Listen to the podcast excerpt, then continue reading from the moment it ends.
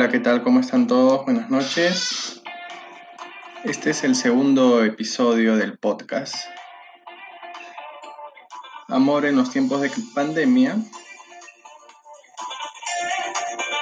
Y como habrán podido, como habrán podido percibir del primer podcast, fue como una pregunta que me realizó al finalizar mi señorita enamorada, pero yo quise hacer una breve introducción porque estaba recién curiosa, curios, curioseando lo que es esto del podcast y todo.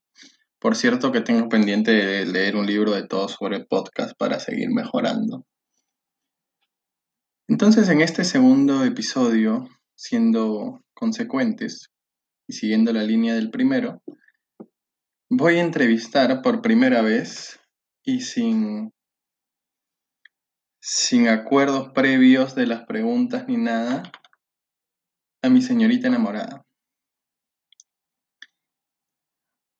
Y la voy a entrevistar de la forma más transparente posible, más imparcial, sin ánimo de, de sonar una entrevista de pareja que podría, podría cegar nuestra apreciación sobre cómo es que nosotros podemos aconsejar a terceras personas. Entonces vamos a comenzar con una serie de preguntas que le voy a realizar a continuación. Bienvenida Diana. Hola, ¿qué tal? Mira, esta es una pregunta para que la gente sepa quién eres. Solo puedes, la, línea de las entrevistas es que solo puedes decir tu primer nombre. Nada más. Ok. bueno, entonces mi nombre es Diana. Claro, te acabo de preguntar, pues, evidentemente. La pregunta es, y acá puedes decir lo que creas conveniente, ¿quién eres? Eh, soy una persona amante de su profesión, amante de la vida, amante de perseguir las cosas que nos hacen felices, de encontrar a personas en, esta, en este camino llamado vida que puedan sumarnos a poder sacar nuestra versión, nuestra mejor versión de cada uno de nosotros, de las relaciones saludables, del aprendizaje, de las experiencias. Y por supuesto, vivo feliz con la familia que elegí, con los padres que elegí, porque es el primer contacto con el mundo saber que los amo, que les agradezco y que son lo más importante para mí, creo que es una de las cosas más fundamentales que hay en esta vida. Cuéntanos, ¿en qué año naciste y cómo es que fue tu adolescencia? Y bueno, ya dijiste una descripción de ti, pero esencialmente, ¿en qué año naciste? puedo meter a esto a colación que, que, es Amor en los tiempos de pandemia, estos episodios, una serie que acabamos de ver que se llama Valeria. ¿Cómo es que fue tu adolescencia y cómo ves la adolescencia hoy en día? ¿Y qué cosas ha cambiado desde, desde aquel entonces que tú puedas recordar? Eh, bueno, yo nací el 15 de noviembre de, de 1990. Eh, mi adolescencia fue, digamos que tranquila, a diferencia de muchas de mis amigas, incluso ya hace algunos años, y, y bueno, a comparación del actual, es definitivamente de lo pasivo a lo activo una gran diferencia. Eh, yo tuve a mi papá hasta los 18 años. él falleció cuando yo tenía esa edad. Y, la verdad es que yo siempre he estado al lado de él. Mm, mi colegio ha sido de, monjas, así que era solo de mujeres. Eh, no tenía muchos amigos, o bueno, amigos por, eh, ¿cómo es que se llamaba en ese tiempo el chat? Messenger, Messenger, por Messenger. Eh, y nada más, no salía, iba a quinceñeros un par de horas y papá me esperaba en la puerta o venía a recogerme no más de dos horas. He tenido una adolescencia muy tranquila. Luego que fallece mi papá, creo que empecé a descubrir un poco el mundo cuando ingresé a la universidad y conocí a una amiga que conocía mucho más de, de, este, de esto llamado vida y me mostró incluso, digamos que mi primer trabajo. Eh, fue una gran persona, es una gran persona. Em, le tengo mucho aprecio hasta el día de hoy y por supuesto que gratitud. Y nada, empecé a descubrir el mundo de las discotecas, de los amigos, de los chicos, hasta que apareció Bruno también. Em, y nada. Ya, Pero a, a diferencia de, del actual, este, la adolescencia actual se rige bajo unos padres no que o sea, no digamos que son padres autoritarios, sino llamados amigos. Entonces, cuando una relación de amigo a amigo es muy diferente a una relación de padre-hijo, eso hay que tenerlo en cuenta. No digo que no seamos amigos de nuestros hijos, pero creo que la palabra no podría ser amigo, porque eso ya tiene un significado. Y eso da libertinaje en vez de libertad, en mi opinión. Y en esto de que me conociste y a medida que pasaron los años en tu adolescencia, ¿qué recuerdos tienes de la sensación de tu primer amor? Mi primer amor fue Bruno. Eh, yo no había conocido a un chico antes que me hubiera enamorado eh, como me enamoré de, él o de ti. Eh, no sé cómo lo hablamos en primera persona, en tercera persona, ya, de él. Entonces, eh, ¿qué, recuerdo? ¿Cómo es que llega esa ilusión a tu vida? Yo creo que con los detalles de la persona, no llamemos detalles a los materiales, sino a los detalles que esa persona tiene hacia contigo en su manera de ser, de expresarse, de transmitir, de valorarte, de halagarte. Y eso fue, fue él para mí, ¿no? Por eso me enamoré de él. Eso es lo que más recuerdo. ¿Y cómo has visto que ha cambiado esa concepción o esa, esa serie de, de sensaciones que tuviste como primer amor? ¿Y cómo es que ha venido esa concepción que tuviste en ese momento hasta el día de hoy? ¿Crees que ha habido una forma de ver la idea de amor de una manera distinta? ¿O es que en tu adolescencia formaste un concepto de amor tan sólido que pase lo que pase, siempre tienes ese y a, pesar de las experiencias que hayas podido tener, no ha, no ha cambiado a lo largo de, de los años. No, sí, si hablamos de ese tema, entonces mi vida sería paralela y caminaría en una misma línea y no podría mirar a los costados. La idea de amor se renueva, la idea de amor cambia, la idea de amor crece, también desciende en algunos casos. Mi idea de amor ha sido el mayor ejemplo que he tenido es mis padres. Eh, y uno eh, aprende por mediante la observación cuando somos pequeños y luego mediante los actos.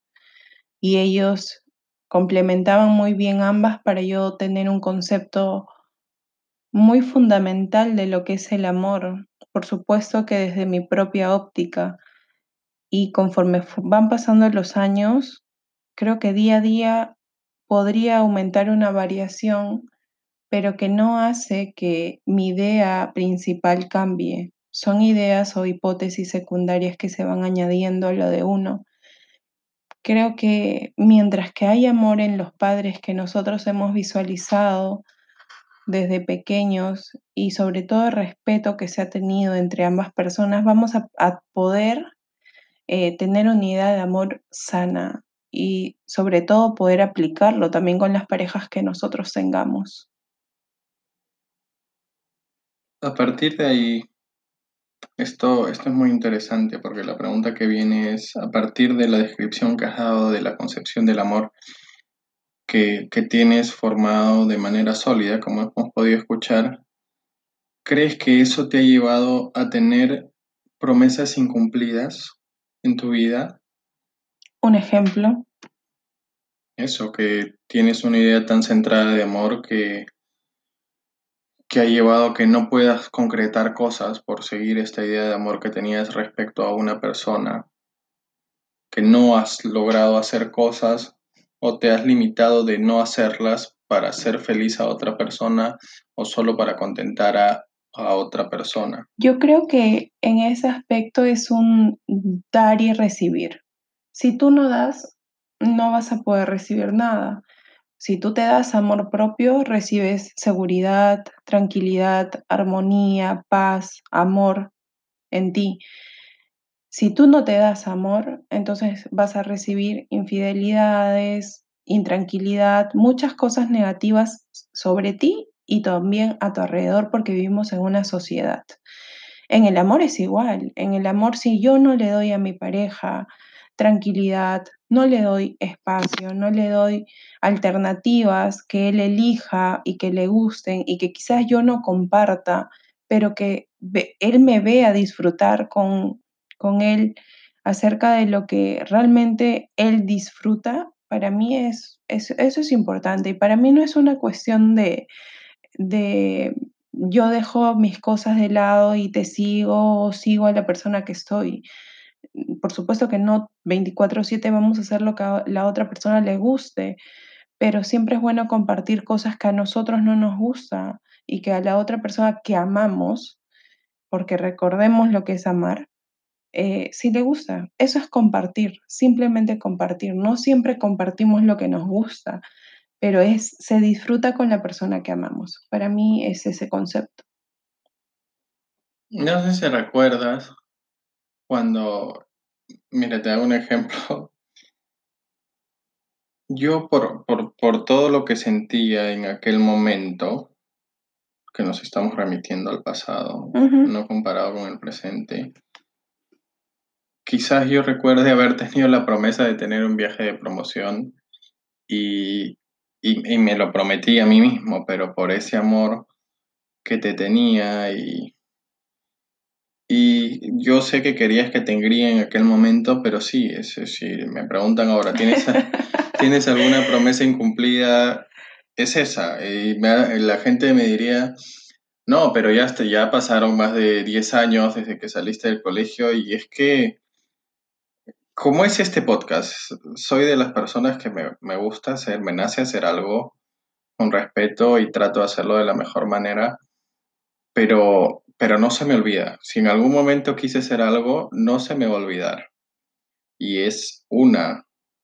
Esa es una de las promesas. Ajá, a ver, a ver, eh, complemento la idea de Bruno. Lo que pasa es que cuando él terminó quinto de secundaria, ya había planeado un viaje con sus amigos de la promoción. Vale la pena mencionar cuántos éramos también, ¿no? Que eran muy unidos, creo que eran ocho, nueve. Éramos ocho, incluido directorio y toda la pafa. Entonces, eh, bueno, yo era una chica inmadura, ¿no? Que tenía ser experiencia en el amor, bla, bla, bla, y le dije que no quería que vaya. En realidad, eh, esas son experiencias que quedan para nosotros y aprendizaje, como lo dije en un inicio, ¿no? ¿Qué sería de la vida sin, sin nuestros errores, que nos enseñan a ver la vida de diferente manera? Y sí, Bruno no llegó a ir. Y digamos que ahí ya estás transgiversando un poco las cosas, porque eso no es dejar de hacer por la persona que amas, sino era un capricho mío y simplemente tú no lo hiciste porque, bueno, digamos que también eras muy chico y, estábamos recién muy enamorados. Eso no quiere decir que ahora no lo estemos, ¿ah? Es que, a ver, que uno haya podido tener, por ejemplo, la concepción de que el amor es como la descripción que diste al inicio de la pregunta 3, que era cómo has visto la evolución de la concepción del amor. En ese entonces, en, el inicio de la concepción que tenía del amor, en serio, porque a decir verdad, nunca me tomé en serio una salida con alguien ni nada, porque vamos, que en ese momento es, hola, salimos, sí, es alegría y pero no piensas que la gente se la está tomando en serio porque, porque se materializa mucho esta, esta idea que hoy día tanto extrañamos antes de la pandemia, que era vivir el momento, ¿no? Hoy en día vivimos tan automatizados que, que esta idea de vivir el hoy, lo que decía John Lennon, la vida es aquello que pasa mientras, mientras tú, tú sigues viviendo esos pequeños momentos de la vida, esas alegrías. Entonces, yo me prometí algo, pero tenía una idea de, de amor que, que era verte feliz. Y si es que la felicidad era no ir al viaje porque te incomodaba, no sé por qué en ese momento, es decir, hoy en día creo que concordamos que si, si te preguntaría ahora, tengo un viaje de promoción y tú confías en mí plenamente, tú no vas a decir, no, no quiero que vayas, o sabes qué, vamos conmigo, porque, porque sería que estamos en el mismo lugar de aquel entonces, de hace 10 años, ¿no? Eso más que nada iba de las promesas incumplidas. Como vemos, mucha gente, por, por intentar ver feliz al otro, y, y aquí estamos partiendo de una concepción de pareja muy errada, ¿no? Intentar ser feliz quiere decir que tú eres condicionante de la felicidad de la otra persona y eso está muy mal. Dejan de hacer cosas que se prometieron y al final esas parejas quizás terminan y se dieron cuenta que su el incumplimiento de su promesa fue para nada, ¿no? No es tampoco llegar a un lado muy egoísta de no, yo hago lo que quiero, no, no, tampoco, pero, pero buscar siempre el equilibrio como intentamos cada día nosotros. Ahora, y aquí ya nos extendemos unos, unos minutillos más porque es como la última pregunta, si es que nos da tiempo para hablar un poco de la serie de Valeria que se mencionó al inicio, que está en Netflix. ¿Crees que, que en los tiempos de pandemia nos ha permitido ver con mayor aceptación que las relaciones a distancia, es decir, no contacto físico, no eran tan descabelladas como en algún momento quizás pensábamos en aquella normalidad que vivíamos antes de la pandemia? Mira, hay de todo. Em, lógicamente, Primero hablo un poco de las personas que tienen apego. Las personas que tienen apego a la pareja, a la familia, a cualquier cosa material, eh, debe ser estos momentos muy difíciles porque necesitan el contacto, necesitan estar al lado eh, y están aprendiendo, como todos, porque nos incluye a nosotros también. Eh, nosotros no vivimos juntos y de hecho eh, nos hemos dejado de ver casi dos meses y también hemos aprendido a convivir eh, detrás de una pantalla, viéndonos y escuchándonos cómo va nuestro día, qué hacemos, qué hemos almorzado. Preguntas tan sencillas y repetitivas que, que no nos da pie, lógicamente, a crear experiencias nuevas no juntos, pero definitivamente, eh, como tú dices, Bruno, esa idea tan descabellada que incluso hasta yo pensaba del amor a distancia, hoy lo puedo dar como un tema de, de una opción, ¿no? puede ser un tema opcional para, para, mí, decir, oye, que sí vale la pena y, y, todo, pero eh, cuando tú extrañas mucho y cuando te acostumbras a esa persona y ya el tema a distancia te causa dolor en vez de eh, tranquilidad, ahí ya hay que tomar una pausa y mejor pensar las cosas que queremos nosotros. Eh, pero si puedes lidiar con esta situación, bueno, está bien, todo está permitido. Mm. A nosotros nos, nos ha venido bien este tiempo. Em, estamos tranquilos, eh, conversamos, nos reímos.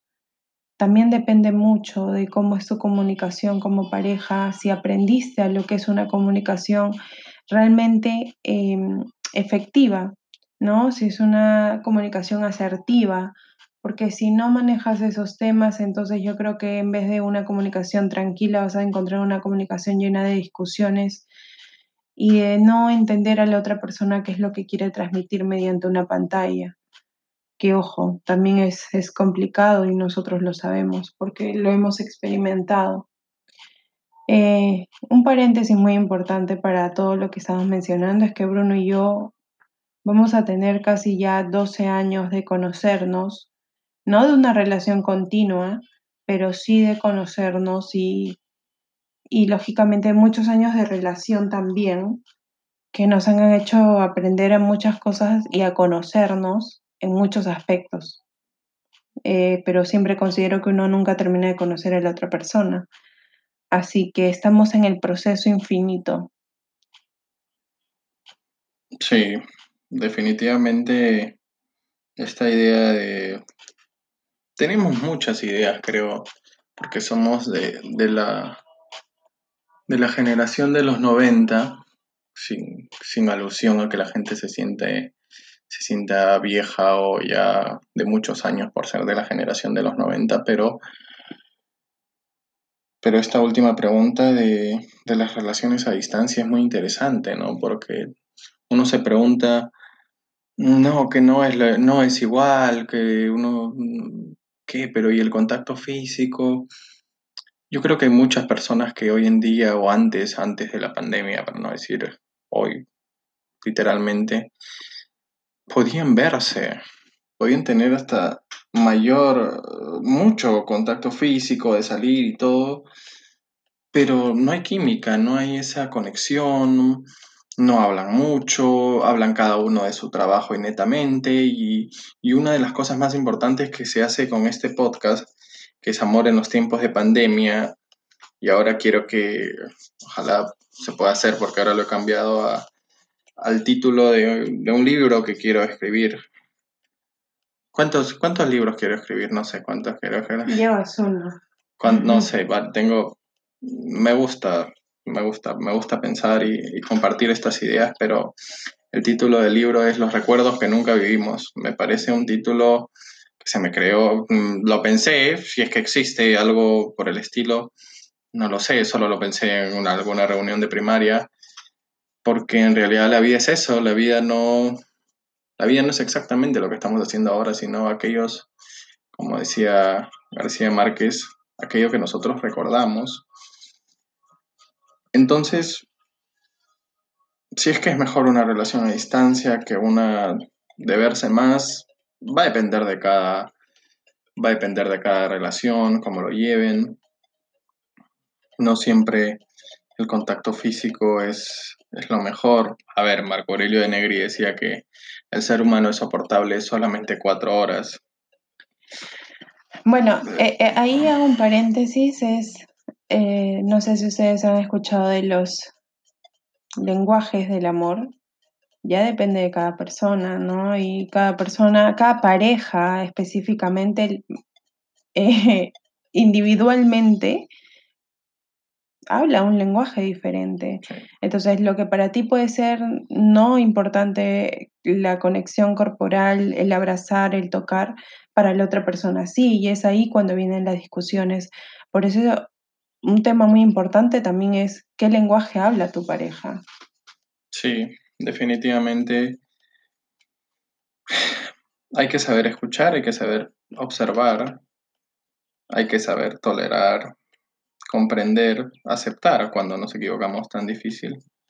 Hoy en día aceptar cuando nos equivocamos frente a la pareja y también saber reconocer cuando ya no va más. Es tan complicado eso. Cuando ya no va más rehusarse a que una relación ya no va más, muy complicado.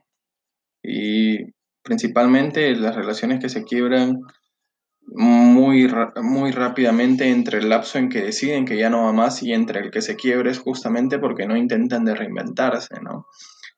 Hoy día, por ejemplo, ya nos quedan seis minutos y ya no se puede grabar más. Hoy día, por ejemplo, de, de la serie Valeria, me gustaron varias cosas. Me gustaron como podemos ver de, esa serie, ¿te acuerdas que vimos de Movistar? ¿Algún día eres joven? está, ya hoy en día, a diferencia de los 90, están abriendo mucho estas, estas concepciones de ya no solamente de hablar de hetero, ¿no? De heterosexualidad y otras cosas. Y eso es muy importante para, para la juventud y que pueda haber otras formas de ver la vida. Y, y esto está cruzando el charco, esto está en, otros países también de Latinoamérica, pero quizás para gente de los 90 como nosotros, que en algún momento comentamos de estos minutos, que hemos crecido con tantos tabús, que, que si hablábamos de estos temas en el colegio, primero, era casi imposible hablarlo porque no los explicaban ni decían un poquito del, mismo. Y segundo, si lo hablabas era como que, ¿qué pasa? ¿Por qué, ¿Por qué dices esas cosas? ¿no? Pero ya concluyendo sobre esta serie de Valeria, que quizás creo que, que podamos extender un, un, episodio más, te das cuenta que, que a veces hay parejas que solo piensan en los logros que cada uno quiere y el fracaso no se debe a la falta de amor en sí, sino es que ya ni siquiera le preguntas de las cosas ni de los planes que la otra persona tiene. Imagínense que, que tengan una computadora en común y te enteres de los planes que tiene tu pareja o tu esposo, porque en el caso de la serie ella, su, su, esposo, su cónyuge, solo porque agarraste la computadora para verificar un correo o algo y recién te enteras de lo que está haciendo. Eso te dice mucho sobre, sobre lo que yo he aprendido muy rápido en estos cortos meses, que es lo de la comunicación.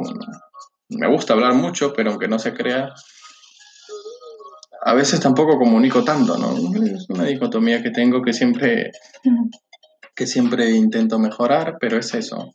Este podcast, la idea de cada uno de estos podcasts es que ustedes lo pueden escuchar en cualquier momento, ¿saben? Porque a veces nosotros tenemos amigos, sí.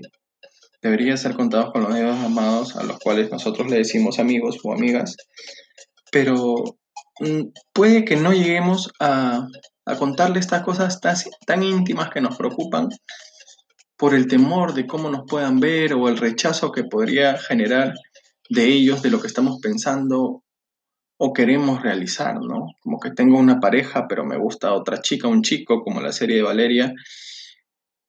Y quizás muchas de las cosas que hemos hablado hoy a ustedes les pasa o viene por la mente y no necesariamente necesitas compartirlo con, con tu amigo más cercano. No sientes la confianza. Si no sientes la confianza necesaria, no la compartes.